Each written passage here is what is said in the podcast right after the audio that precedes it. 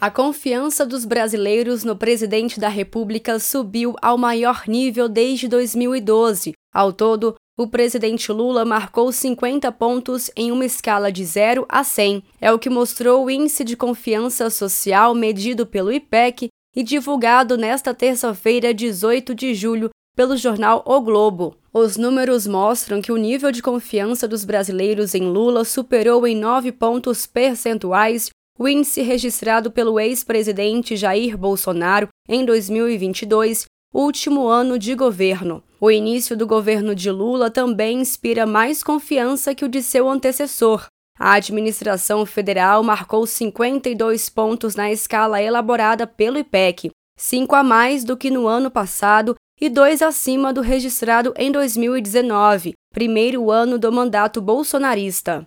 Em seis meses de governo Lula, o Brasil voltou a ficar no rumo certo. Neste período, tivemos o lançamento e a volta de programas essenciais para a qualidade de vida do povo brasileiro e para o crescimento do país, como Bolsa Família, o reajuste e a valorização do salário mínimo, além da volta do Brasil ao cenário internacional. As pessoas estão tendo o direito de voltar a ser felizes as pessoas estão tendo, sabe, o direito de voltar a ter esperança. As pessoas estão voltando a sonhar. As pessoas percebem que a economia começa a melhorar. As pessoas começam a perceber que o preço do alimento começou a cair. O país a voltar à normalidade. O resultado foi comentado por lideranças do PT.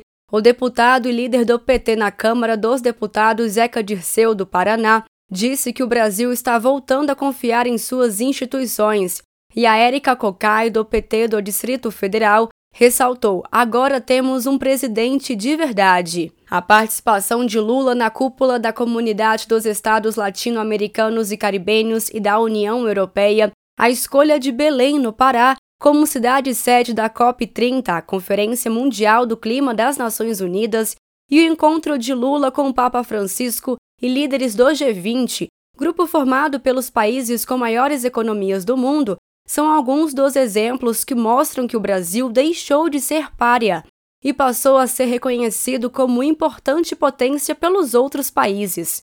Esse país vai dar certo e pode ter certeza.